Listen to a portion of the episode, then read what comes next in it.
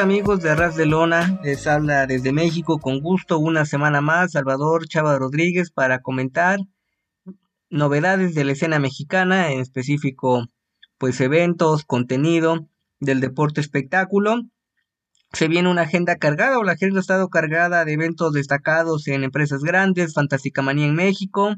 Al momento que estoy haciendo esta intervención grabando mi material. Está por celebrarse Triple Manía Tijuana, 40 años de Atlantis, 50 del Satánico, que bueno, se combinó con lo de Fantástica Manía, se viene Leyenda de Plata, Verano de Escándalo, hay actividad independiente, Negro Casas tendrá una oportunidad titular con Vic Lucha, entonces pues creo que la agenda nos da distintos materiales para comentar.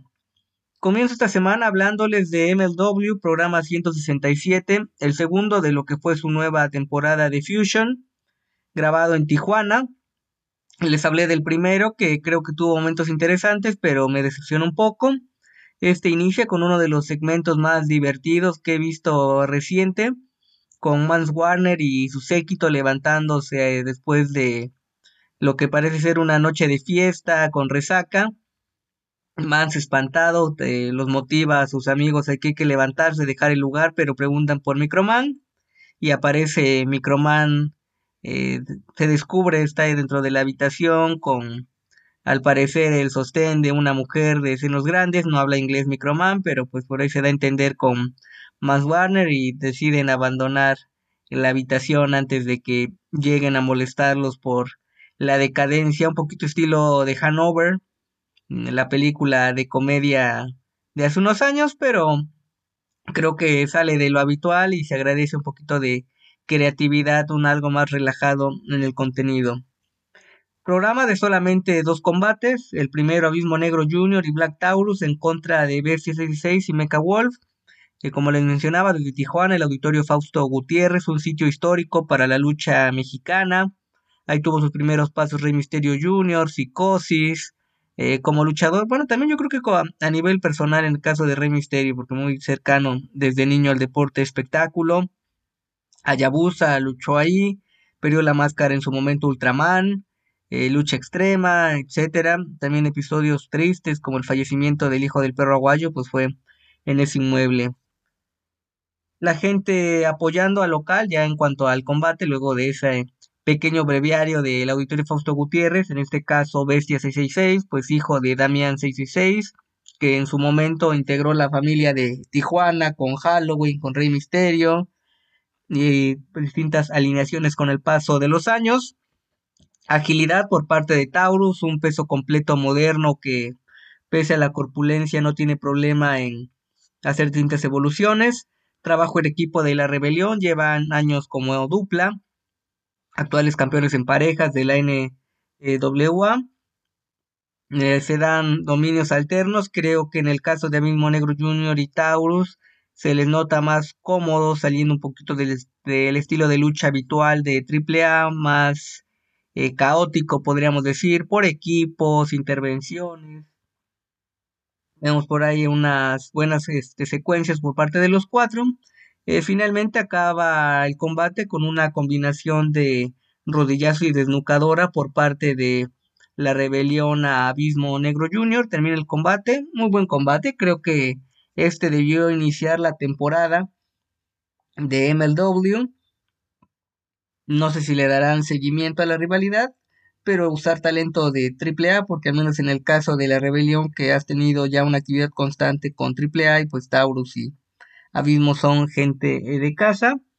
Vemos un pequeño segmento que estaba programada para esa emisión de MLW, una lucha por el campeonato, no le llamaría femenil, como de peso pluma podríamos matizarlo, ligero de la empresa, entre Taya Valkyrie y Demi Dexo, se pospone para el programa de la siguiente emisión, pero si uno ve el programa previo que precisamente luchó Talla exponiendo tanto el Reina de Reinas como el campeonato de MLW en contra de Hiedra, de Dalis, pues era difícil que en la misma noche grabara doble combate, no imposible, pero eso es algo más común del modelo estadounidense que verlo aquí en México. Lucha estelar de tríos, Sam Adonis, Gringo Loco y John Hennigan en contra de Rey Horus, hijo del vikingo y Psycho Clown. Empieza con un ataque por parte de los rudos encabezados por Sam Adonis. Hennigan hace su tornillo, el Starship of Pain, en contra de Psicosis. Vienen un par de evoluciones de Hijo del Vikingo. Falla, y se resbala en las cuerdas, pero logra reponerse para un par de evoluciones más llamativas, acorde a lo que hace el megacampeón de AAA. El Psycho Clown ataca con un bote metálico y con sillas Adonis. Entre Horus y Hennigan. Psycho hace su movimiento característico, uno de sus movimientos característicos, el Psycho Beat, que se quita el cinturón y golpea a compañeros, rivales, incluso al referee. Lances por parte de Horus y Vikingo y finalmente con un código rojo Psycho Clown derrota a Samadonis. Combate discreto, entretenido, creo que pues se disfruta más en vivo que al revisarlo en grabación de MLW, que se dice lo que rescató el programa pues, fue la primera parte, el segmento de Microman y la lucha en parejas. Y salvo uno que sea seguidor de alguno de los elementos de la lucha estelar, pues es un combate que no trasciende más allá de simplemente ser el cierre del programa semanal de MLW. Voy a empezar a hablarles ahora del Consejo Mundial, bastante actividad, un combate que Compartieron de forma gratuita en sus redes sociales. Ahora el modelo del Consejo Mundial desde hace un par de días ha cambiado. Transmisiones en vivo ya son de paga, on demand. Puede contratarse un paquete a través de la plataforma de YouTube para ver el contenido de toda los martes, los viernes, simplemente la función de viernes que suelen ser las más atractivas. En este caso, un combate Posterior a lo que fue Fantástica Manía en México, esto fue en un domingo, hicieron equipo hechicero y desesperado en contra de Douki Templario. Desesperado con el pecho reventado, eh, todavía con las secuelas de lo que fue ese gran mano a mano en contra de Máscara Dorada 2.0. Lucha 2 de 3 caídas, empieza con un llaveo de hechicero y Douki. Hechicero que tiene más experiencia, corpulencia, y Douki que sabe adaptarse y sacar adelante ese tipo de ataques. Vemos golpes por parte de ambos bandos, un poco más enfocado al estilo eh, japonés. Unas buenas secuencias interesantes de Desperado y Templario. Finalmente una quebradora en conjunto por parte de Hechicero y Desperado Douki. Y Templario que es rendido con un embrujo, una de las llaves características de Hechicero. Sigue este control rudo. Es un combate de poco más de 20 minutos. Reacciona el equipo contrario, una DDT de Douki hechicero y un TKO de Templario a Desperado. Se empate el combate. Vamos a la tercera caída. Reversa, una, eh, un movimiento atractivo, efectivo por parte de Douki a los rivales. Vemos tope de los técnicos, una serie de secuencias donde todo el mundo termina derribado sobre el ring.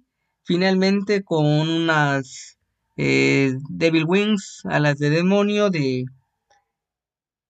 termina el combate de Desperado a Templario y un conjuro de hechicero a Douki, esta variante de quebradora con giro.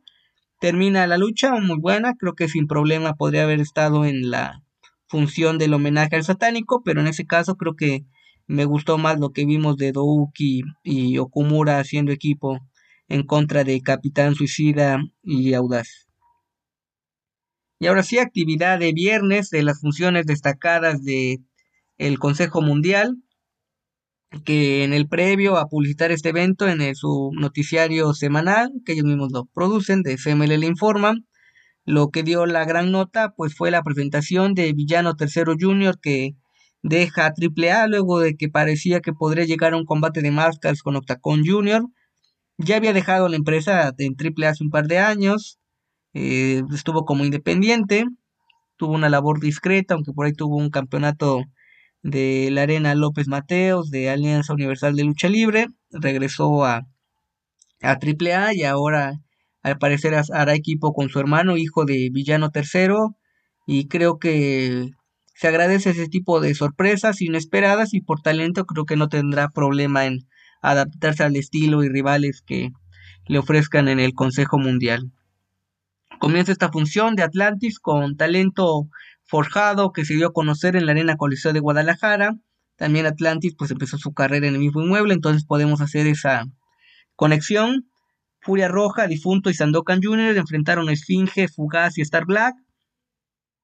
Una máscara muy bonita por parte de Esfinge con elementos de Atlantis. En la esquina técnica, campeones nacionales. Star Black, campeón nacional completo. Y Fugaz, campeón de semicompleto también de la República Mexicana. Combate con llaveo de ambas partes, equilibrado. Star Black con un par de lances se destaca. Vemos una plancha de 450 grados muy bien ejecutada en conjunto para dar el impulso de eh, eh, aplicada por difunto. Fugaz eh, lleva las palmas con el lance más vistoso del combate, rebotando en las cuerdas, un mortal hacia atrás y termina el combate con un nudo egipcio, una cruceta a las piernas y toque de espaldas por parte de Esfinge a Sandokan Jr. Buen combate, más extenso de lo habitual para una lucha de inicio, sobre todo de viernes, aprovechando las oportunidades, sobre todo del equipo rudo. Los técnicos ya llevan más tiempo en la Ciudad de México, incluso con oportunidades por campeonatos de tercias, pero fue un inicio acorde a la magnitud del evento. Lucha mano a mano por el campeonato femenil vacante nacional Lluvia en contra de Reina Isis. Mencionar que este campeonato, la última campeona fue Dar Silueta, tuvo una lesión en la rodilla que la mantuvo alejada de los cuadriláteros una temporada importante, pero son de esas decisiones que causan ruido, extrañeza a uno como aficionado, en este caso pues como analista, porque si ya tienes a una luchadora que recupera la actividad, pues conserva el estatus de campeón o si vas a impulsar a alguien más que pierda el campeonato en un mano a mano con alguna luchadora que estés tratando de apoyar. Entonces, bueno, de la nada, aparentemente se hizo una eliminatoria en viernes pasado y llegan a la final Lluvia y Reina Isis. Empieza con agresividad Reina Isis, Lluvia con más técnica. Un combate equilibrado, vemos castigos, lances de ambas luchadoras. Creo que el combate en general fue de lo mejor de esta función de viernes en la Arena México. Intentos de toque de espaldas. Me pareció que Lluvia tuvo un par de problemas en las secuencias con su vestuario, con el top para pues no eh, lucir de más ahí con parte de esos problemas con su vestimenta. Finalmente Isis con una arcangelina, una combinación de castigos a los brazos y quebradora logra rendir a Lluvia y con eso obtener el campeonato e iniciar lo que es su segundo reinado como monarca nacional. Creo que la división del Consejo Mundial está en gran momento, no solamente ahorita, sino de un par de meses, incluso años podría decir. Y creo que el tener a Reina Isis como campeona es favorable y esperaría que Silueta reciba una oportunidad para recuperar el campeonato luego de que termina su reinado de forma abrupta.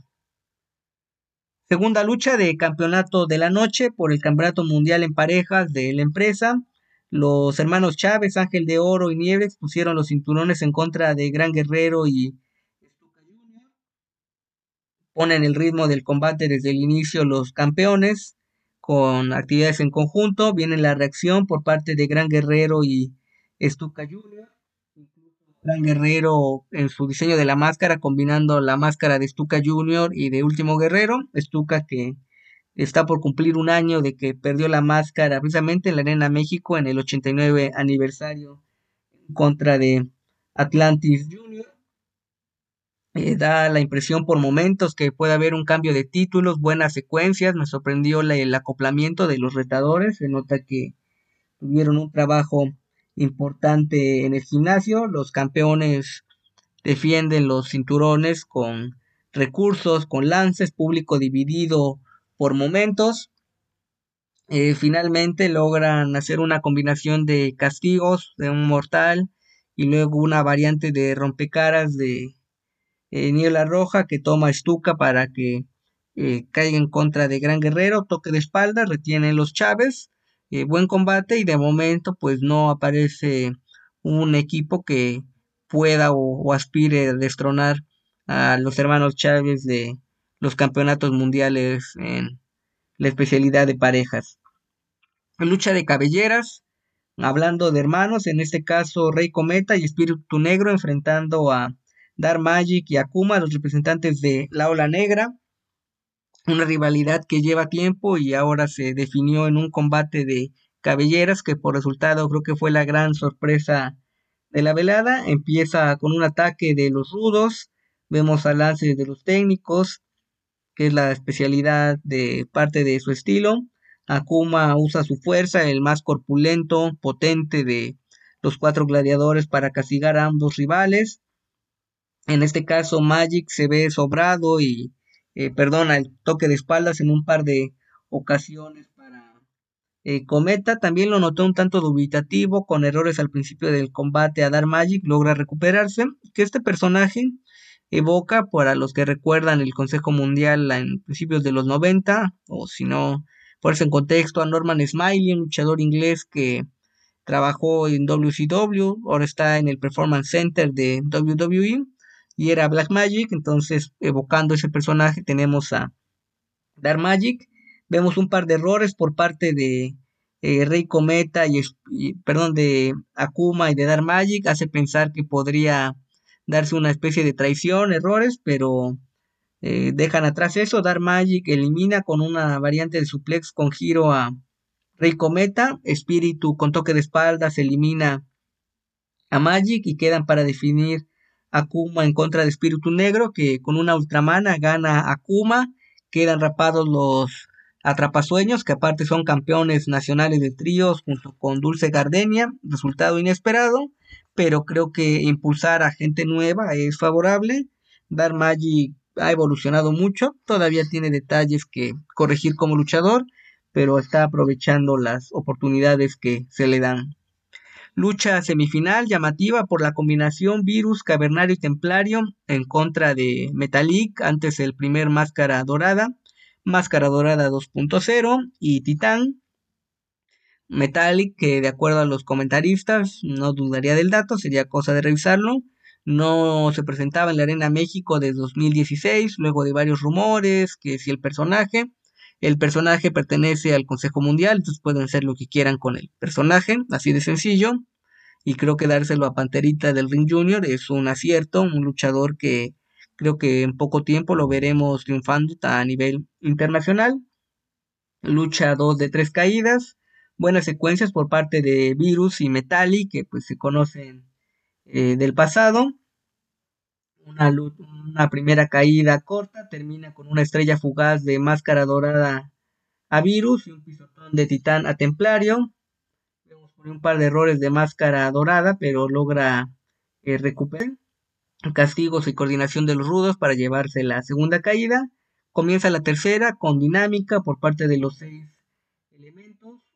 Espectacular desde las cuerdas hacia afuera del ring por parte de Máscara Dorada a los, a los rudos. Y termina el combate con un codazo desde las cuerdas de eh, Metallic a Templario. Muy buena lucha, el público encendido. Creo que esta puede haber sido una estelar sin mayor problema. Y creo que ese equipo de Metalik contra Máscara Dorada valdría la pena mantenerlo como un equipo habitual dentro de la marca. Lucha estelar, cierre de la función para homenajear a Atlantis por cuatro décadas, máscaras, éxitos internacionales. Atlantis, Atlantis Junior y Octagón en contra de Fuerza Guerrera, Averno y Último Guerrero. Emotivo ver cómo se besan padre e hijo de, en la escalinata antes de acceder al ring. Invitados especiales para eh, darle un premio, Rosas, una placa Atlantis, Dante Alcalá, un tenor, el Fantasma, presidente de la Comisión de Lucha Libre de la Ciudad de México, padre de Santos Escobar de WWE, de SmackDown, integrante de la LWO, Está Ilse, cantante de un grupo pop famoso en los 80, pero que sigue en activo llamado Flans. Y bueno, es ya en lo que va al combate. Empiezan los jóvenes de cada equipo, Averno y Atlantis Junior. Una lucha corta, digo, pues por lesiones, veteranía, pues es difícil que veamos un combate eh, de largo aliento. Vemos un par, Fuerza Guerrera y Octagón se encaran, Octagón con su máscara clásica, creo que tenía tiempo que no lo veía usando su máscara tradicional en un evento del Consejo Mundial y termina la primera caída con una huracán rana de Atlantis Junior Averno, una escalera de octagona, fuerza guerrera, su movimiento eh, tradicional. Acciones de la segunda caída, se dan un par de errores en las que se golpean Averno y Último Guerrero, y eso es lo que finalmente provoca el final de la lucha en dos caídas, un cabezazo de Averno a Último Guerrero, y en ese Inter que hay problemas en el equipo rudo, lo aprovecha con una plancha desde la escalinata de Atlantis Junior a Averno. Atlantis intenta aplicar su característica Atlántida, una variante de quebrador en lo alto, pero se queda corto, no obstante con toque de espalda se elimina a Último Guerrero. Victoria para Atlantis y lo que dio la nota al final pues fue que hubo golpes, se encararon, incluso hubo sangre, es raro ver sangre a últimas fechas en el Consejo Mundial, en la nariz de Último Guerrero, a vernos sangrando de la ceja. Se retan para un cabellera contra cabellera directo para la función del 90 aniversario que se celebrará el 16 de septiembre. Entonces ya creo que queda todo listo para lo que será una de las grandes funciones del año. No creo que se den cambios de alguna jaula o ruleta, pero me parece un combate digno por el escenario, por la trayectoria y talento de estos luchadores y que se le dio el, la importancia Atlantis con la conmemoración, celebración del personaje, pero también darle seguimiento a historias de lo que podríamos, rivalidades, de lo que podríamos o podemos ver en próximas semanas en el Consejo Mundial. Próximamente el evento, una parte porque no lo transmiten completo, completo sería contratar ahora este servicio de biblioteca on demand del Consejo Mundial estará a través de Televisa en TUDN y en el canal oficial de YouTube del Consejo Mundial en dos o tres semanas aproximadamente. Esto es todo por mi parte. Los invito a que revisen el contenido en www.tuplandejuego.com.mx, donde colaboro hablando y escribiendo de lucha libre, boxeo y artes marciales mixtas. E invitarlos a que adquieran un ejemplar de alguno de mis libros presentados por editados por Editorial Gato Blanco Olvidemos el circo, maroma y teatro, perfiles de luchadores, o mi libro de cuentos, escenas inéditas de un aficionado al pancracio. Ambos títulos disponibles en Amazon México y en Librerías El Sótano, sucursales y tienda en línea. Eso es todo por mi parte. Abrazo a la distancia y sigo al pendiente de la lucha libre mexicana. Saludos. Hola, hola, ¿cómo están? Sean bienvenidos, sean bienvenidas una semana más a Ras de Lona, Puerta Prohibida. Pasen y pónganse cómodos porque no necesitan llaves para entrar aquí a la casa de Impact Wrestling y lo mejor de la escena mexicana. Soy Carlos Ryder y como decía, vamos a analizar qué es lo que ha ocurrido, qué es lo que ha pasado en las últimas dos semanas en Impact Wrestling, con programas sólidos, con nuevos combates anunciados de cara a los próximos shows, con buenas peleas, con historias que siguen avanzando y por supuesto pues analizaremos las principales noticias que han acontecido respecto a la empresa de Access, em, bueno, la empresa en verdad no es de Access Media, es Internet Access, pero es de Anthem Entertainment. Vamos a comentar en un inicio los shows que han sido anunciados, que diréis, bueno, pues ya sabemos que tenemos Emergence el 27 de agosto, volvemos a los domingos, tenemos Multiverse United 2, el cual se celebrará una semana antes, el 20 de agosto en Filadelfia, y bueno, vamos a comentar por supuesto también pues, que han ido construyendo alrededor de estos dos shows, pero es que Impact después de que analizáramos hace unas semanas qué es lo que ocurrió en los shows en Australia, ha hecho un anuncio que yo creo que para los fans hispanos, especialmente para los fans de España y que estamos en Europa, es una gran, gran noticia. Y es que siete años después, nada más y nada menos que siete años, Impact Wrestling vuelve. Bueno, bueno, este, claro, marca este año, el octavo año, Impact Wrestling vuelve a Reino Unido, vuelve a territorio no solo británico, sino que también viene a territorio escocés, puesto que los días 26, 27 y 28 de octubre realizará respectivamente shows en Glasgow, Newcastle y Coventry. El O2 Academy de Glasgow, el Walker Dome de Newcastle y el HMV Empire de Coventry acogerán el tour que contará con las principales estrellas de Impact Wrestling y que tendrá pues una mm, digamos como una estructura parecida a la que tuvimos en eh, el show en los shows que vimos en Australia apenas hace un mes. Se han confirmado ya varios de los luchadores que estarán presentes en el show, donde por supuesto pues estarán los principales wrestlers de la compañía, el campeón mundial Alex Shelley, Moose, Eddie Edwards, Don Apurazzo, Kazarian, Brian Meyers, el ABC o por supuesto el, em, el que estará representando a su país, Joe Hendry. Además, se ha confirmado que Gail Kim y Tommy Dreamer harán realizarán, eh, realizarán apariciones especiales durante los shows.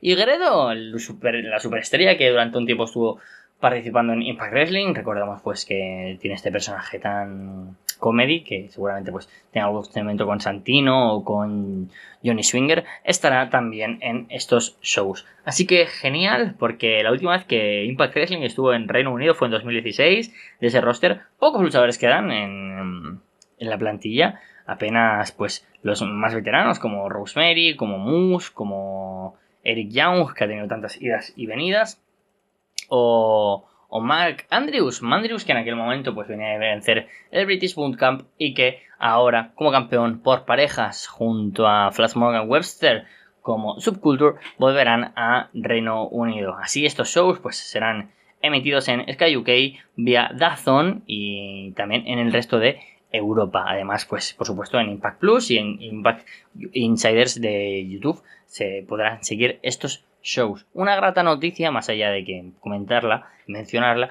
es que vemos que esta expansión de Europa a hacer shows fuera, bueno, perdón, de Impact, em, responde a que el público, por bajas que sean ahora mismo las audiencias, sabemos que Impact ha cambiado su modelo de emisión y estas emisiones internacionales o como de manera híbrida también está fomentando las suscripciones en Impact Plus y en el Ultimate Insiders, pues vemos como Impact está apostando por de nuevo salir a la carretera y además no solo en Canadá y en Estados Unidos, donde por supuesto pues durante los últimos meses ha frecuentado distintas ciudades, distintos estados y de ambos países, sino que ahora también nuevos continentes, primero Oceanía y ahora Europa.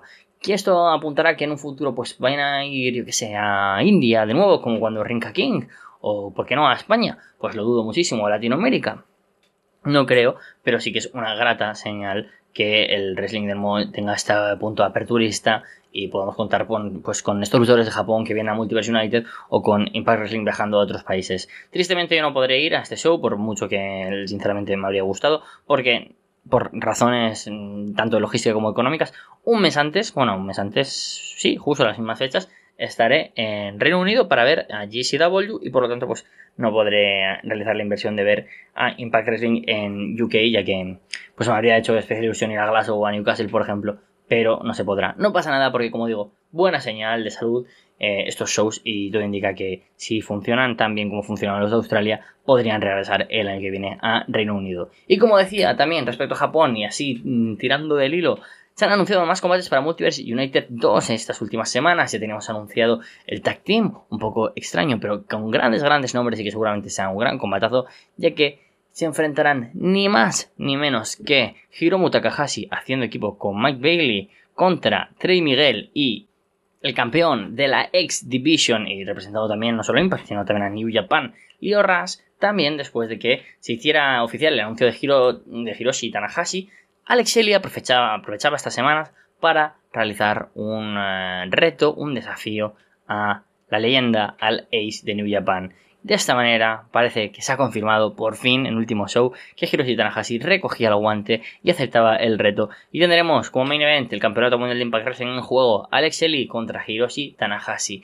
Una grata, grata noticia, puesto que traer a Tanahashi, pues por supuesto, pues implica un desembolso grande y tener a uno de los principales luchadores de la historia del wrestling, que no se nos caen aquí los paños por eh, decir, bueno, los anillos, mejor dicho, mezclado varios dichos. Eh, no se nos caen los anillos por decirlo, Hiroshi Tanahashi, uno de los mejores luchadores de la historia, pues enfrentándose a Alex Shelley en el main event por el título mundial de Impact.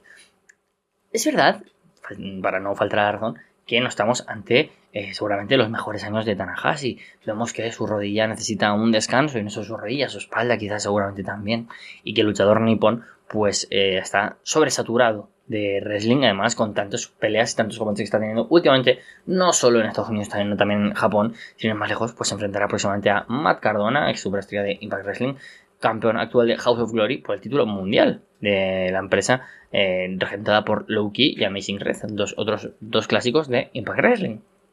Pero como decía, grata pues gratamente tener aquí a Tanahashi es una noticia que, apetece y que gusta, además en un combate contra Selly, pero también, como decía, quizás este no sea el mejor momento para tener este combate. De todos modos, pues seguramente veremos más luchas eh, anunciadas próximamente Esperaremos si algún otro gran nombre entre los que relucen en el main event, como Kazuchika Okada, como Sanada, que estará una semana antes en Emergence, o como Will Ospreay podrían estar en el show. Y hablando de Sanada y hablando de Emergence, se han anunciado mmm, varios combates, pero no vamos a pararnos todavía porque eh, de cara a ese Emergence, que es el 27 de julio, tenemos unas nuevas grabaciones que serán en Chicago y que, bueno, no, corrijo, ya han sido este fin de semana y que no vamos a comentar pues los combates que han sido anunciados porque son muchos, sinceramente, algunos para esta misma semana, pero sí que hay dos que especialmente llaman eh, la atención y son los que tienen a un luchador que debuta en Impact Wrestling y es Samurai del Sol, el luchador conocido anteriormente como Kalisto en WWE, debuta y tendrá tres combates, dos combates anunciados. Por un lado enfrentará a Bully Ray, Moose y Brian Meires, de los que luego hablaremos porque formarán equipo en Emergence, para enfrentarse a Black Taurus, Laredo Kid y el mencionado Rey del Cielo, la em, Samurai del Sol. Por otro lado tendrá un singles match contra el ex campeón de la X Division, Chris Sabin. Yo creo que Samurai del Sol, así como luchó por ejemplo Lince Dorado hace unos meses por el título de la X Division contra Trey Miguel, es, un buen, es una buena edición a una X Division que ahora mismo pues mmm, no es que digamos que le, le, falten nombres, porque sin ir más lejos, gente como Mike Bailey, Jonathan Gresham, incluso los Rascals, gente que como Laredo Kid y Black Taurus que mencionábamos, ¿no? Pero Alan Angels, Kevin Knight, Mike Bailey, Jonathan Gresham, son muchos, muchos luchadores que forman parte de esta exhibición y creo que Samurai ahora no contaría sinceramente con tanto hueco, además teniendo en cuenta que luchadores como Laredo Kid, los cuales pues destacan por un estilo aéreo y de lucha libre que no se les está sacando tanto partido, pues todavía no han sido explotados al máximo. Taurus, pues por ejemplo el año pasado tuvo un run breve, pero que incluso tuvo esa pelea por el título de X Division, que fue bastante buena, con una buena revancha también, y que pues ahora Bactaurus pues también tendrá otro combate, por cierto, confirmado, eh, y es un combate sin descalificación contra Bully Ray, que veremos en las próximas semanas, si es que no será un combate para Main Event Mondays, que yo imagino que no, que los veremos en el semanal. De todos modos, pues bueno, en este Chicago Hit que hemos tenido las grabaciones, si no me equivoco, ha sido como habitualmente en el Cicero Stadium, y contaremos con algunas peleas, también voy a destacar un par. Pelea que además tendremos la próxima semana por el título de Digital Media, Joe Hendry contra Kenny King contra Yuya Yamura, primera defensa de King desde su victoria por el título. También se defiende el título mundial de Impact Wrestling con Alex Hill enfrentándose a Brian Meyers y además tenemos ese combate no descalificación entre Bully Ray y y Black Taurus, que yo creo que son los combates más destacados de las grabaciones. Por supuesto, pues también habrá presencia del resto de campeones como Liorras, como como Trinity, como MK Ultra. Y esto viene a que se han anunciado los siguientes combates para Emergence. Ahora hacemos un repaso al último show. Pero eh, yo creo que merece la pena, ya que había tantas cosas que comentar, mencionar y cuáles son los combates anunciados. Y es que hoy mismo se ha anunciado que los títulos por parejas de las knockouts se defenderán con MK Ultra, es decir, Masha Samovic y la portuguesa Killer Kelly contra Giselle Show y Savannah Evans después de los tiras y aflojas continuos que llevaron en esta semana una victoria de Giselle Show sobre Masha Slamovic, la luchadora que estaba tan protegida, pues ahora también cuenta con alguna derrota. Y bueno, creo que eso es bueno, pero como comentaba con anterioridad, que Masha acumule derrotas mmm, no es lo óptimo, puesto que su prestigio en base venía a cómo parecía una luchadora que podía perder en muy pocas ocasiones, y aquí aunque sea evidentemente por la distracción de una sabana de Bansion J. Vidal, que por supuesto siempre son un incordio alrededor del ring, pues no se acaba de ver como algo que, que guarde sentido. De todos modos, pues Giselle Shaw también se merecía alguna que otra victoria. Y es una luchadora que amamos y que nos gusta mucho y que justo hace un año en Emergence un gran, gran, gran combate y que ahora pues tendrá esa oportunidad titular por el título de las knockouts por equipos. De nuevo, un equipo un poco talarí que te vi, pero que guarda sentido, puesto que las últimas semanas pues hemos estado viendo a Giselle Show acompañada por Savannah Evans. Así que tenemos ese combate anunciado. Por otro lado, tenemos anunciado un combate eh, entre Trinity y Don Apuracho por el título de las knockouts. La revancha ha sido ya ejercida, en la cláusula, digamos, de revancha por parte de Don Apuracho y la Virtuosa tendrá aquí contra Trinity em, ese combate titular en Emergence el domingo 27 de agosto. Este combate yo creo que em, después de que tuviéramos un combate bueno, un, un combate casi notable, diría yo, entre Donna y Trinity, pues tiene ahora el reto de superarse. Fue un combate con el que dijimos, bueno, empieza una era de Trinity que va a traer muchas miradas, sin duda. De hecho, pues sin ir más lejos, esta semana Impact ha marcado el récord en 18 meses de audiencia. Y en parte, pues imaginamos que puede ser el efecto Trinity. Veremos si esto se puede mantener con un combate contra Don Apuracho, que por supuesto la virtuosa es una de las mejores del mundo. Siempre lo hemos hablado aquí en Arras de Lona y creo que es una opinión unánime que en Estados Unidos pocas luchadoras existen como Don Apuracho y en el mundo entero, con mucha sinceridad. Así que tendremos ahí esa revancha. ¿Subirá el nivel? Pues veremos, esa es la gran duda. Luego, otro combate que se ha anunciado, con el que yo podría decir que, mm, en mi opinión, es que podría ser el main event, pero creo que no. Y es que Time Machine, es decir, Alex Shelley, Kushida y Chris Sabin se alían de nuevo, esta vez con Josh Alexander, vaya Dream Team, para enfrentarse a un equipo quizás con un poco más de... no sé, carencias, ¿no? Como es el de Bully Ray, Moose, Brian Meyers y el campeón de la X Division, Leo Rush. ¿De dónde sale este combate? Pues bueno, hace dos semanas que no pudimos comentar, volvía Josh Alexander y decía que su objetivo, por supuesto, era Alex recuperar su título. Y ante esa propuesta que parecía que iba a aceptar Alex Shelley, quien aparece es Leo Rush, el campeón de la X Division que dice que él ahora como campeón quiere ejercer su Option C. Dices, ¿cómo? ¿Cómo vamos a tener Shelley contra Leo Rush? Va, de nuevo vamos a tener esta cosa que a mí me parece bastante chiflada de ejercer la opción sin, sin, darle demasiado recorrido al campeón y haciendo que el prestigio del título pues sea mm, pues, bastante menor del que debería después de reinados pues tan épicos como los que hemos tenido y ahora uno tan potente como el Trey pues no, gracias a Dios no, porque Kushida, el actual campeón del último combate del Ultimate X y por lo tanto poseedor de esa pelea por el título de X dijo que no, que él no podía ejercer la opción sí porque él aún no había podido ejercer su oportunidad titular por el título de la X Division, valga la redundancia, como campeón del combate que vimos en Slammiversary. Esto está muy bien porque luego quien aparece es Bully Ray y bueno, tuvimos un Brawl que acabó con eh, Josh Alexander, Alex y Kushida siendo abatidos por Bully Ray, eh, Moose y Brian Meyers. Y parecía que Leo Rush se iba a unir, que no, y acabó uniéndose al equipo de los Hills. Y esta semana volvía Chris Sabin para equilibrar la balanza junto a los Faces. De esta manera, Tim Machine y Josh Alexander enfrentarán a Bully, Moose, Brian Meyers y Leo Rush con una más que previsible victoria del equipo de los Faces, puesto que el prestigio que tiene Josh Alexander en su regreso, veremos a ver si tenemos algún combate de él antes de el gran show o de quizás Multiverse United. Yo creo que van a esperar para que este esté 100% recuperado, pero bueno, ya ha podido por lo menos volver a TV y es una gran, gran adición. Seguramente pues contaremos pronto con el regreso también de gente como Mickey James. Y pues bueno, tener a Kushida y Sabin y Shelly juntos de nuevo con Alexander es muy superior a Bully Ray, Moose, Brian Meyers y Leo Rush. ¿Por qué digo que este yo considero que no es el main eventer, el main event que tendremos?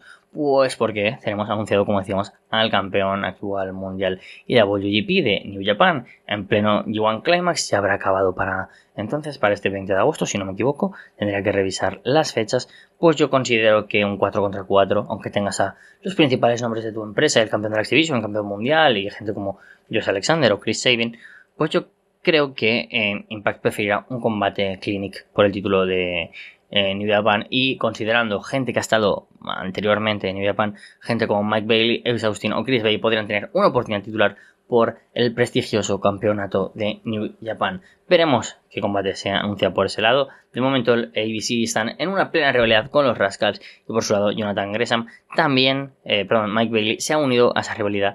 De hecho, esta semana, sin ir más lejos, tuvo una derrota ante un Sacred Wentz, que fue un buen combate este, que vencía después de una distracción de Trey en la que su compañero en los Rascals, en el Treehouse, Em, con eh, de nuevo spray de graffiti con ese bote rociara de pintura verde la cara del canadiense y provocar así la derrota de Bailey a, de, a manos de Sacred Wentz una victoria que fue bastante pues sorprendente no porque ver a Bailey caer derrotado en singles no es lo habitual y menos pues ante un Sacred Wentz como, como este. Pero bueno de esta manera pues tenemos anunciados como decimos MK Ultra contra Giselle Sow Evans lucha por el título por parejas de las knockouts Trinity contra Don Apuracho por el título individual de las knockouts. 4 contra 4, Ten Machine y Josh Alexander contra Bully Ray, Moose, Brian Meyers. Así se justifica también ese Shelly contra Meyers de las grabaciones por el título mundial de Impact. Y el campeón de la Leo Rush. Y la lucha de Sanada. Veremos qué más se irá anunciando, pero bueno, previsiblemente tengamos incluso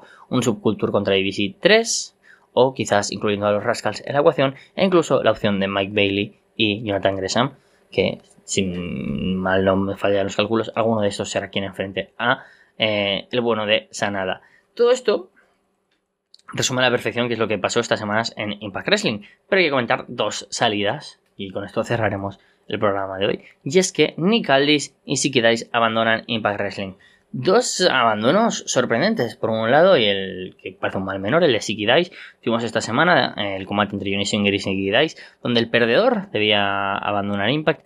Parecía que Johnny Swinger iba a llevarse una victoria fácil con ese Finger of Doom, en ese momento, ese Finger Poke que, mm, que tantos malos recuerdos nos trae entre Hulk Hogan y Kevin Nash en la WCW, pero no después de ese Finger Poke of Doom de Johnny Swinger, pues hace un roll-up si queréis que llega solo a dos y finalmente después de un par de momentos en los que Johnny Swinger finalmente consigue llevarse la victoria poniendo los pies sobre las cuerdas, si queréis tiene que abandonar Impact. Veremos si esto es real o si eh, lo que acaba ocurriendo es que al haber ganado por trampas Johnny Swinger ese primer combate, con el que además, por lo tanto, gana una oportunidad titular, pues abandonará si queráis la empresa.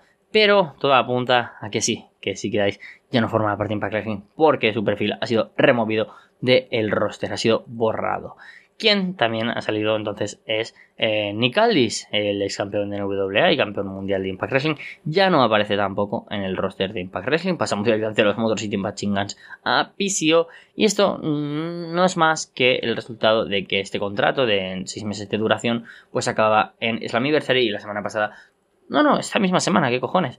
Perdona la expresión. Perdía eh, ante ante Eric Young en el main event del show y posteriormente eh, de Design atacaban a Eric Young. Posiblemente tendremos en Emergence también Eric Young contra Dinner. O, puesto que en las grabaciones tenemos a Eric Young contra Con. Y Nick Aldis se marcha. Una baja que yo creo que es muy leve. Por supuesto, el efecto de Aldis no ha sido el esperado. Quizás ellos mismos en la empresa esperaban que este se convirtiera en un draw y que todo su legado como el joven talento que podía haber sido el campeón mundial y eje de Impact Wrestling, que por cuestiones del destino han acabado adoptando más otras personas como Easy3 o Josh Alexander en el presente, pues em, no ha acabado de cuajar y el luchador que se hizo un nombre en NWA parece que tiene su futuro más alejado de Impact Wrestling que de nuevo en el encordado de la empresa. Todo apunta a que este se marchará a WWE como productor, pero como eso no nos incumbe en el programa, nos incumbe Impact Wrestling hablar de que esta es una pérdida mm, para el show, pues yo creo que no es realmente relevante, ya que Impact tiene ahora mismo un roster muy solvente y donde la marcha del británico no le afecta lo más mínimo. Con todo esto, repasaremos más la semana que viene. Nos vemos pronto. Hola, hola, ¿cómo están? Sean bienvenidos, sean bienvenidas una semana más a Ras de Lona, Puerta Prohibida. Pasen y pónganse cómodos porque hoy toca programa doble del programa donde vamos a analizar lo mejor de la escena mexicana y de Impact Wrestling. Soy Carlos Ryder y quizás estéis notando un pequeño cambio en mi voz. No es que de repente se me haya ido como cuando tienes 14 años, ese, tono más agudo y te pones una voz grave así y dices, madre mía, por fin soy una persona adulta, sino es que estoy de vacaciones y no me he traído el micrófono al pueblo, error básico, y no es un pueblo en el que me pille cerca precisamente de mi casa, pero, sin embargo, em, creo que mi responsabilidad para los pocos fans que somos, pero que somos unos pocos los que seguimos Impact Wrestling y nos gusta disfrutar comentando el show aquí en Arras de Lona, pues no quería evitar hacer la reseña del último programa y comentar un par de noticias que han sucedido durante esta última semana. Además, aprovechando así el programa doble que habrá, tanto de la parte de lucha libre con el bueno de Chava, como de Impact Wrestling, debido a que la semana pasada pues no se pudo editar el programa y sin embargo pues tendremos aquí pues la reseña tanto de lo que comentamos la semana pasada, que si no recuerdo mal fue el episodio de Impact Wrestling con el último Mateni Caldis, donde tuvimos también los anuncios para Emergence del 4 contra 4 y del Trinity contra Don Apurazzo. Y bueno, para esta semana también tenemos algún combate anunciado, aunque vamos a comenzar por ahí. Va a ser en Multiverse United 2, después de que anunciaran también, y lo comentamos la semana pasada, ese previsiblemente main event entre Hiroshi Tanahashi contra Alex Shelley, el campeón mundial por el título de Impact Wrestling. Además teníamos también ese Hiromu Takahashi y Speedball Mike Bailey contra Leo Ras y Trey Miguel. Ahora se ha confirmado otro, otro combate por parejas, que de nuevo parece que no tiene ni pies ni cabezas, ¿no? O sea, no, no tiene mucho sentido este combate que tendremos, recordamos, el día 20 de agosto en, en Filadelfia. Así que tenemos anunciado un combate entre TMDK y diréis, ah, genial, pues van a luchar eh, Sin Haste y Mike Nichols. No, no, Zack Sabre Jr. y Sin Haste formando equipo, haciendo así el debut de Zack Sabre Jr. en Impact Wrestling contra Moose. Y diréis, ah, de Most Professional Gods, ¿no? Junto a Brian Meyers. No, junto a Eddie Edwards. ¿Qué sentido tiene? Ni pies ni cabeza. Pudiendo aprovechar mucho más a un Eddie o a un Moose en singles si pones a Moose que pongan junto a Brian Meyers, quien se ha descubierto con una pareja extraña, pero de más Professional Gods están funcionando como tag team. Y la verdad es que para dos luchadores tan importantes en el roster de Impact Wrestling, pues era algo útil hacer con ellos. Se enfrentarán un Zack Sabre Jr. que puede enfrentar a Jonathan Gresham, pudiendo enfrentar a tantos otros luchadores técnicos que tenemos en el roster de Impact, pues forman equipo junto a su compatriota Shane Haste, o Shane Haste, no, siempre digo Shane Haste, pero me, cuesta pronunciarlo así. Eh, formarán combate por parejas, entonces ya tenemos anunciados los tres primeros combates para el show especial que tendremos, recordemos, lo repito de nuevo, en Filadelfia en el 2300 Arena, el clásico 2300 Arena en eh, Filadelfia. Muy poquito de tiempo después, el día 9 de septiembre, tendremos, sin embargo, en televisión un programa muy especial de Impact Wrestling que se celebra su show número 1000, un show pues que se había anunciado y que sabemos que va a contar pues seguramente con combates especiales y se nos van a juntar grandes cards porque tenemos también, recordemos, aparte de este Multiverse United Emergence, donde también se ha confirmado la presencia del campeón IWGP World Champion Sanada. Tenemos luego el Impact 1000, tenemos Victory Road, tenemos Bound for Glory, bueno, un montón de cosas. Y para este Impact número 1000 se ha confirmado la presencia de tres leyendas de Impact Wrestling. Una de ellas una Hall of Famer como es Awesome Kong y las otras dos son The Beautiful People, Velvet Sky y Angelina Love, quienes últimamente estábamos viendo más por, en, bueno, últimamente es igual hace un año en, en WA, la empresa de Billy Corgan, y que estarán presentes en el show número 1000 de Impact Wrestling, que también anticipo que aquí se anunciará quién será el Hall of Famer para el próximo año. Y genial la llegada de mm, Velvet, eh, Velvet Sky y Angelina Love por em, la mera razón de que cuando el wrestling femenino seguía siendo algo de tetas y culos, siendo soez, The Beautiful People cogió este estigma y lo convirtió en un gimmick muy bueno, aprovechando un gran wrestling junto a Madison Rain, que ojalá All Elite permita que haga una presencia, ¿no? Teniendo en cuenta además que su marido Joey Matthews sigue, Dios Matthews sigue teniendo mucho poder en Impact Wrestling, así que ojalá. Y Awesome Kong, quien, pues junto a que yo siempre digo que son el, trío ¿no? de más importante Impact Wrestling, junto a de la historia de las Knockouts, Gail Kim y la propia Deona Puracho, y también sumando ahí a Jordan Grace, por supuesto, y Mickey James, bueno, el roster amplio. Em, es una de las luchadoras más importantes de la historia del wrestling americano y estará presente después de su retiro, si no me equivoco, hace ya dos años. Así que genial que Angelina Love, Velvet Sky y The Awesome Kong, así de Beautiful People y La Buena de Kong, estarán presentes en este show número 1000. Pronto se seguirán haciendo más anuncios. Me encantaría que grandes líneas de Impact hay algunas que son como previsibles, ¿no? Que pueden estar, que no sería complicado. Boy, James Storm, Chris Harris. Pero, ¿por qué no intentar, y sería precioso que tuviéramos a gente como Monty Brown, que pues tristemente su etapa en el wrestling pues acabó de una manera demasiado temprana. Gente como The Pope, D'Angelo Dinero, también conocido como Elijah Burke, sería maravilloso el ex también de NWA. Y bueno, un sinfín de luchadores y yo espero que para este show número 1000 tengamos antes el regreso de Mickey James. Ahora comentaremos una teoría que tengo y que tengamos a lo mejor un Mickey James combate de retiro en el show número 1000. Bueno, veremos a ver. Pero tenemos esos anuncios por otro lado con la llegada de Awesome Kong y de, y de The Beautiful People para el show 1000, como decía. Y ahora, sin más dilación, vamos a comentar qué es lo que ha pasado esta semana. No hay muchas más noticias. Lo vamos a hacer de una manera bastante picadita, porque creo que aún no, no hubo muchas cosas para analizar en profundidad, pero fue un show que yo ya os avanzo, me pareció bastante notable, comenzando ya desde el pre-show, donde el show venció a Heath Reckless, una historia que me gusta, hemos visto bastante por territorio independiente, y que sobre todo en la empresa de Chicago AW, AW que me gusta. AW, perdón, que lo he dicho, se me han mezclado la A y la W. A, A, W. La hemos visto mucho durante los últimos años, también en Glory Pro y en otras de las empresas que creo que de la costa son las mejores, seguramente.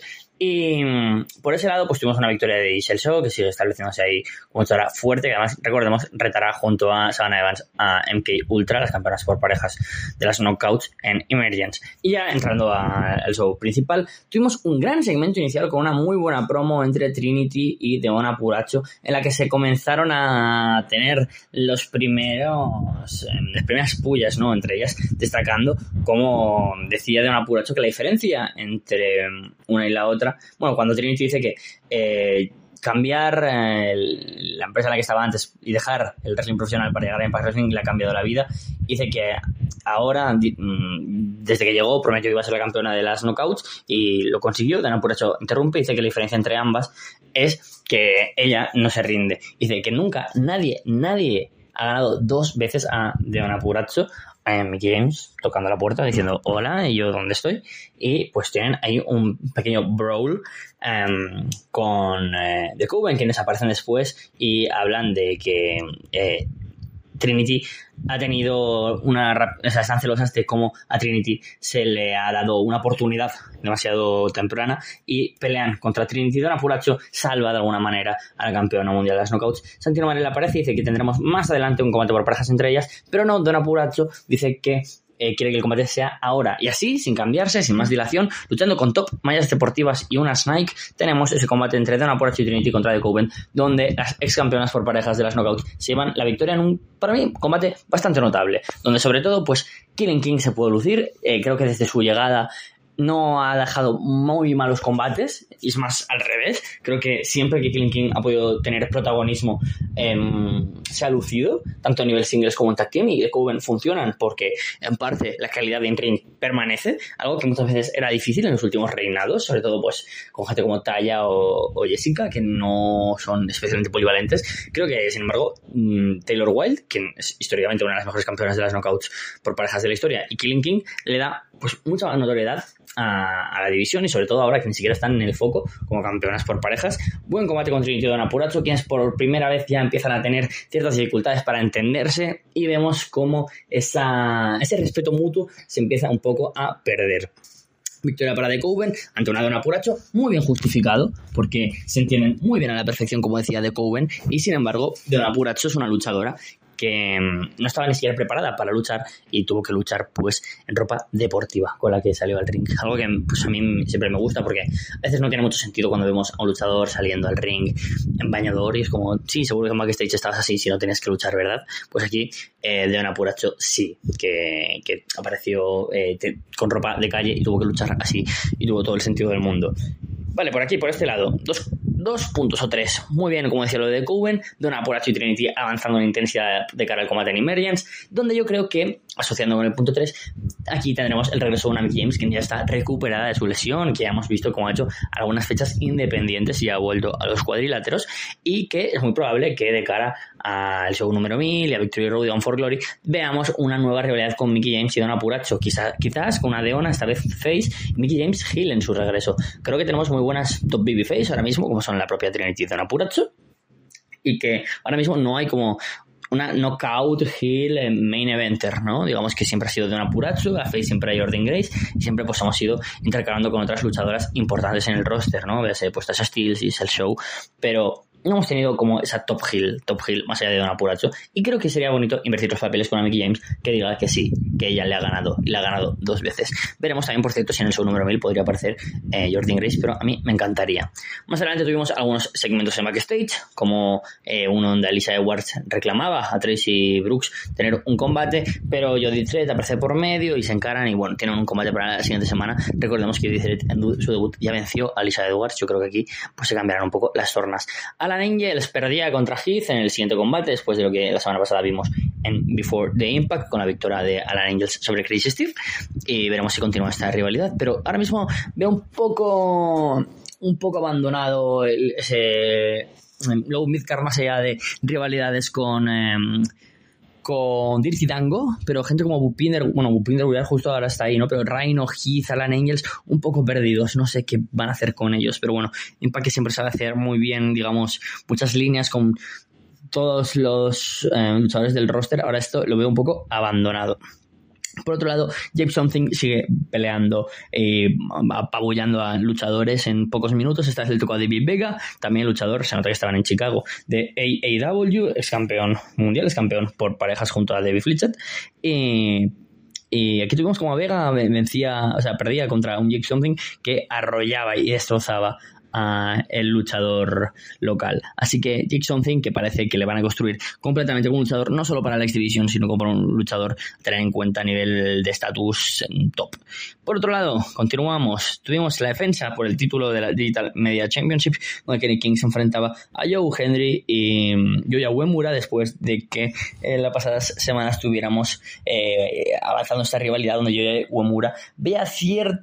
estaba trabajando esa rivalidad, ¿no? Con, con Kenny King, Joe Henry estaba por medio y la amistad entre Henry y Uemura empezaba quizás a decaer por parte de Henry. Y eso es lo que ocurrió también en el final del combate, donde Kenny King plancha finalmente a Uemura después de que muy inteligentemente King hiciera que durante varias ocasiones del combate tanto Uemura como o sea tanto Uemura a Henry como Henry a Uemura accidentalmente se golpearan. Así que todo parece que después de que retenga Kenny King tendremos un turn heel de Joe Henry. Una decisión que yo creo puede ser acertada porque yo a Uemura como heel no creo que despierte pasiones creo que será algo o sea es un tío divertido carismático pero no creo que como heel pueda funcionar por ejemplo para poner un ejemplo mainstream que tenemos eh, todos ahora mismo a la mente eh, Takshita, porque como parte del Blackpool Combat Club funciona muy bien, pero Yuya Uemura por sí en singles Hill no creo que tenga mucho sentido en Impact Wrestling. Sin embargo, un Joe Henry que venía para ser Hill, pero que su buen hacer y funcionó muy rápidamente como face por la conexión con el público y lo rápido que se viralizó, pues hizo que este se convirtiera en uno de los luchadores más queridos del roster de Impact Wrestling.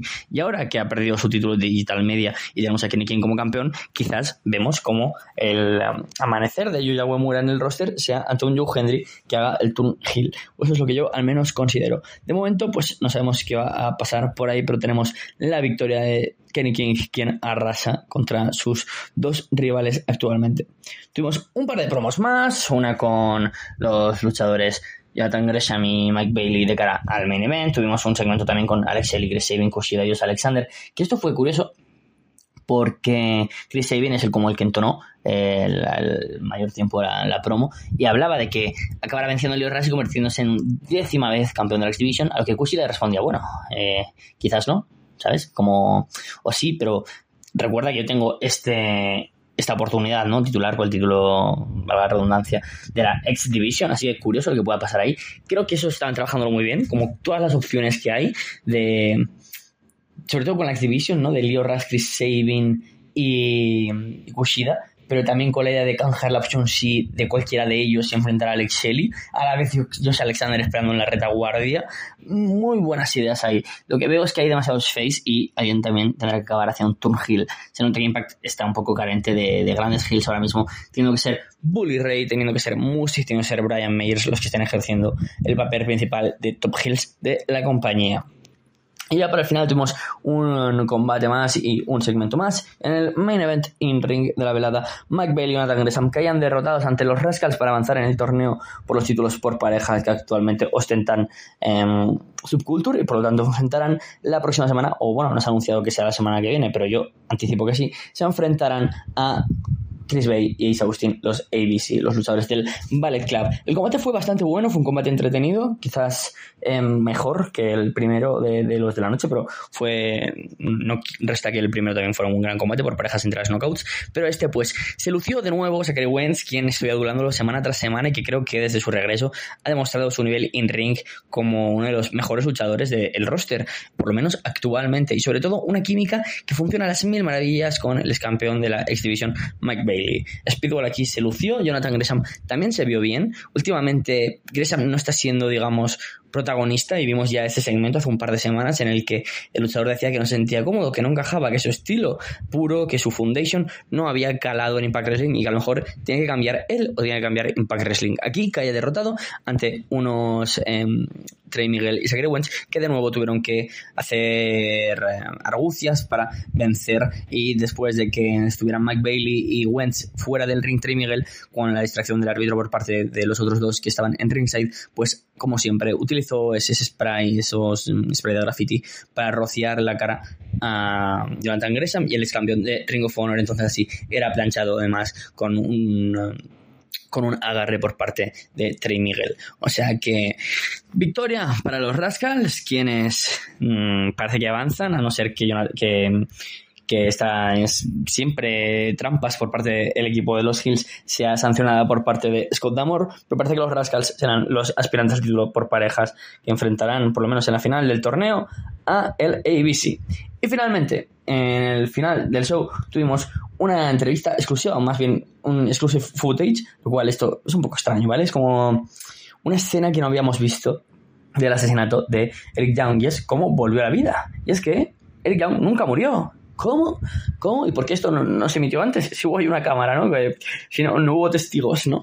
Pues fue, es un vídeo guay, es una promo que está guay, que en la que Eric Young se ve como después de que le asesinara en Dinner, este se queda haciéndose el muerto y realmente aún le queda una última bocanada de aire. Acaba escupiendo mucha, mucha sangre y a duras penas coge una de las motos que hay fuera del aparcamiento en el que en la nave en la que en el intento de homicidio de un dinner que ¿por qué no está en la cárcel? pues, pues, pues bueno en fin eh, el wrestling ¿no?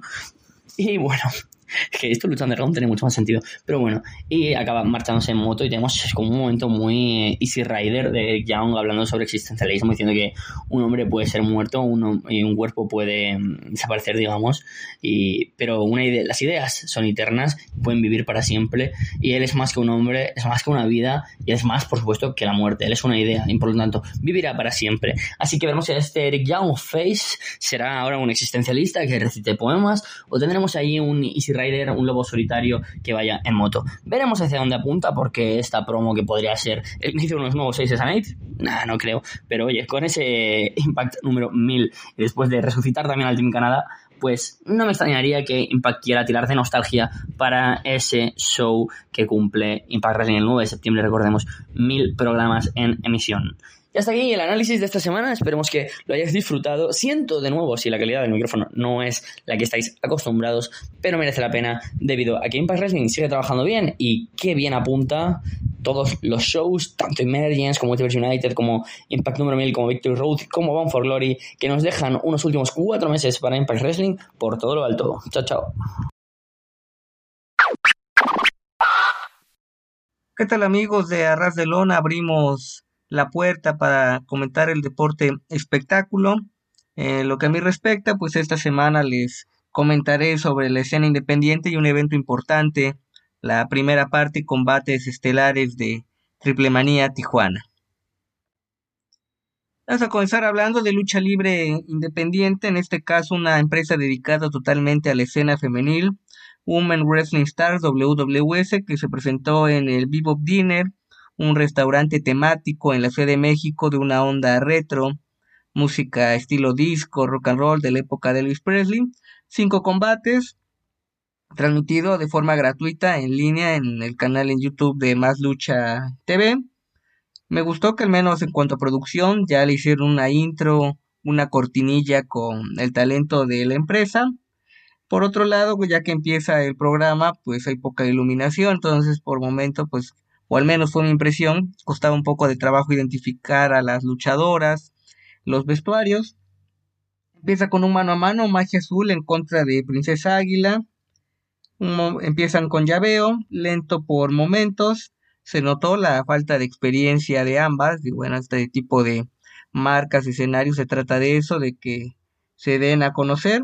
Y gana Magia Azul con un TKO un combate regular, honestamente. Creo que se les falta más trabajo a estas chicas y que tienen que aprovechar al menos escenarios, la confianza como estos para darse a conocer.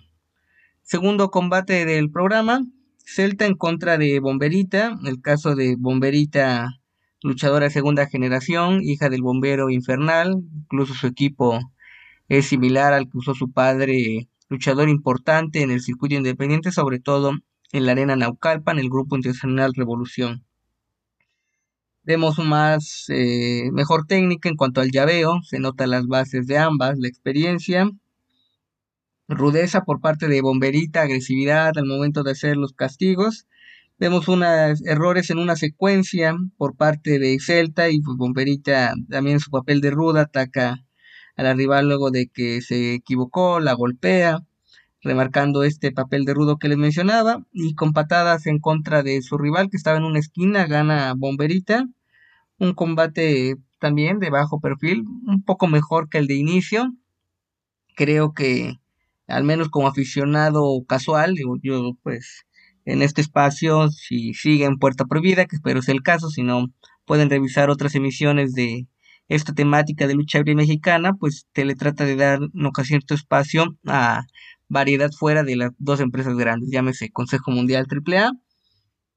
Y en este caso, ya por ahí en el pasado he comentado eventos de WWS y este creo que pues bastante discreto hasta lo que les he comentado al momento.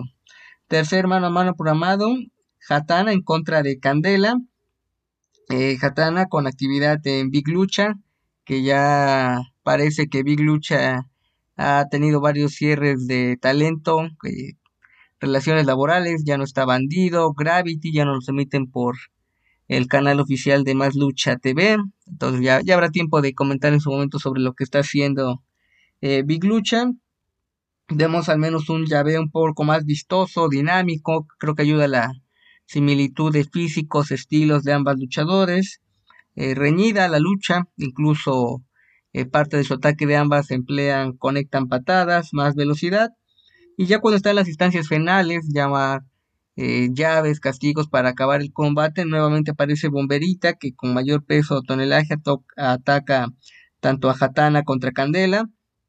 Les quita las máscaras, la lucha se queda sin resultado y aparte hace el reto para enfrentarlas ya sea en mano a mano o en un triangular sin mayor eh, problema. Sorpresivo el final, pero vamos de 3-3 y también eh, poco a destacar este combate.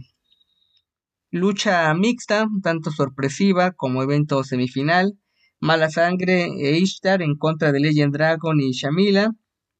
Es algo inusual, no recuerdo algún antecedente en un evento previo de WWS que me haya tocado ver, tampoco es contenido que vea de forma cotidiana, aunque darme mis espacios. Vemos un ritmo veloz con derribes por parte de los hombres, cambia la eh, dinámica. Luego se ve un intercambio entre Shamila e Ishtar, corto, dominio de los rudos.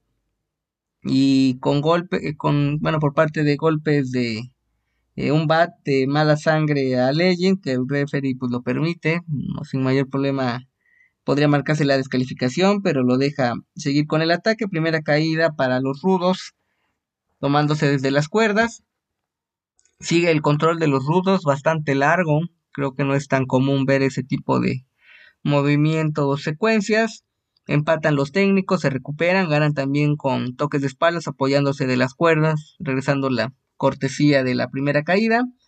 Y finalmente Shamila rinde a Ishtar con una palancas a los brazos. Combate que creo que fue excesivo el formato de dos de tres caídas con una bastaba, sobre todo que esta tercera caída pues fue la mejor del combate. Evento estelar, lucha de tres esquinas de eliminación, Dayami en contra de Nix y Tímida. Comienza una Dayami propositiva al frente que trata de atacar, derribar a sus rivales, pero es la luchadora de menor peso y estatura, entonces no causa mayor inconveniente a sus rivales que la atacan y queda en un mano a mano temporal entre Nix y Tímida. Se nota la experiencia de Dayami en cuanto al ritmo, los movimientos, más fluida, variedad en su repertorio, patadas, código rojo, un Dragon DDT un combate veloz. Posteriormente, tanto Nix como Timid empiezan a realizar castigos, un combate corto, pero el mejor del evento.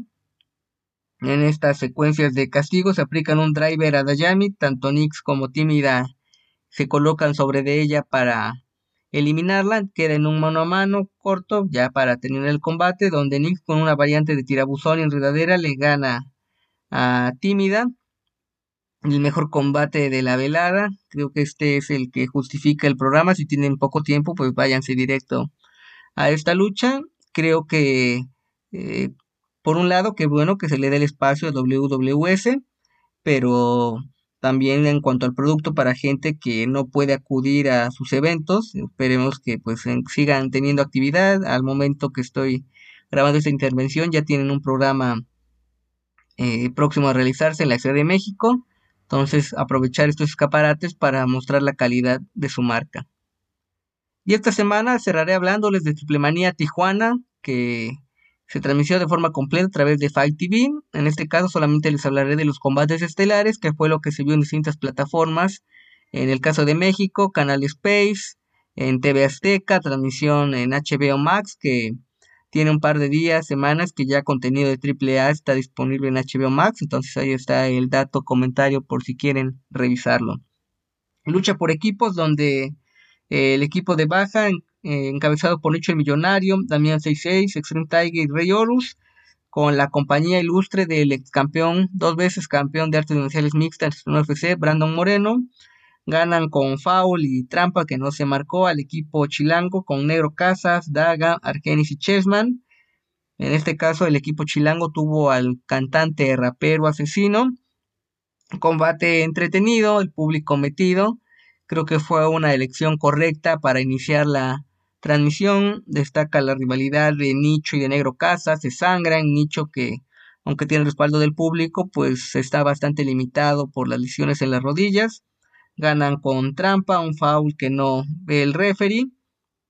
También eh, todavía con lesión en la mano, Brandon Moreno se encara con Daga, creo que deja abierta la puerta a una eventual rivalidad, pero Brandon se mostró fluido, incluso contento, cómodo de hacer su debut en el ámbito de eh, la lucha libre. Segundo combate, Cutie Marshall derrotó a Pentagon Jr. en una lucha de ambulancias. A esta lucha generó dudas de entrada por el formato, habría que revisar, pero me atrevo a considerarla la primera lucha de esta modalidad que se hace en México. También en, que es más común en el estilo del wrestling, pero es raro que salgan bien estos combates. Uno que se me viene a la mente que les recomiendo ya hace 20 años en Judgment Day Brock Lesnar en contra de Big Show. Pero fuera de ello, pues no, no es tan usual esta modalidad.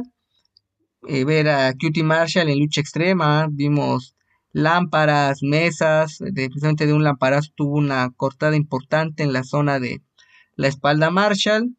Un caos, la producción televisiva al inicio del combate, que estuvieron cerca de la ambulancia y no había un camarógrafo que tomara la acción ya eh, se mejoraron esa en la parte final del combate, sangre, y un elemento clave fue la presencia de Aaron Solo, también talento de AEW que ayuda a Cutie Marshall para ganarle a Pentagon Jr. Creo que puede ser como el mejor combate de estos cuatro a mi criterio que les voy a comentar. Cutie Marshall que les apuesto que el 80%, quizás estoy exagerando, pero bueno, decir la mayoría pues no conoce el trabajo o trayectoria de Marshall, pero tuvo una buena actuación. Combate semifinal de esta ruleta que los perdedores irán a una lucha de máscara contra cabellera en Ciudad de México para terminar el ciclo de Acerblemanías. Rush y Elia Park empataron en contra de Psycho Clown y Sam Adonis. Sangre, público emocionado.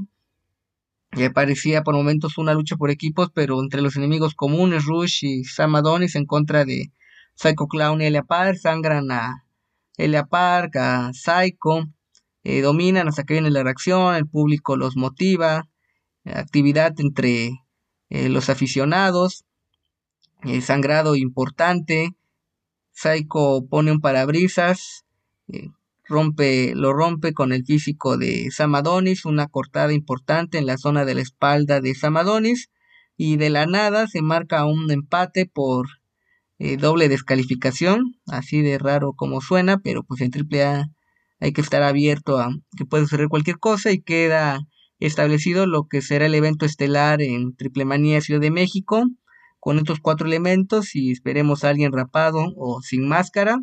La lucha iba bien, pero ese final fue lo que le quitó el impacto a la acción sobre el cuadrilátero. Y para cerrar esta semana, el combate más atractivo, una defensa más del megacampeonato, hijo del vikingo, derrotó a Kenny Omega. Esta lucha que no podemos darle el antecedente de inédita, se enfrentaron en Dynamite, ahí revisen archivo de Arras de Lona Podcast, comentaron este combate en su momento, espectacular lo que nos regalaron en Dynamite.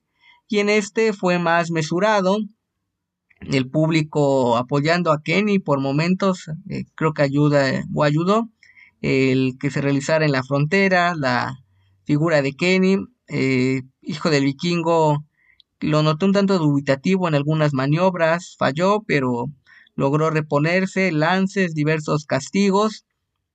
Eh, Kenny, eh, genial la psicología, tomó un muñeco que aquí en México son populares por tener la figura del presidente actual, Andrés Manuel López Obrador, y a la par de que firmaba el muñeco, pues golpeaba a su rival. Ese eh, parte del combate me pareció genial en cuanto a la puntada. Vamos a pensar que fue improvisado. Y finalmente, Hijo del Vikingo logra eh, soportar distintos castigos y se lleva la victoria. Creo que el que Kenny le diera la mano y saliera parte del elenco a felicitar a Hijo del Vikingo, pues le dio mayor emotividad.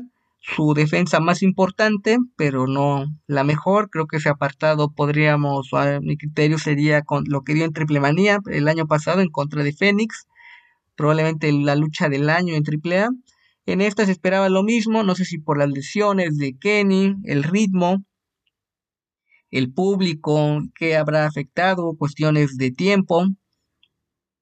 Entonces, de momento no se ve que Hijo del Vikingo o al menos pueda perder el campeonato, pese que tendrá que defenderlo en una lucha de cuatro esquinas en Triple Manía, Ciudad de México.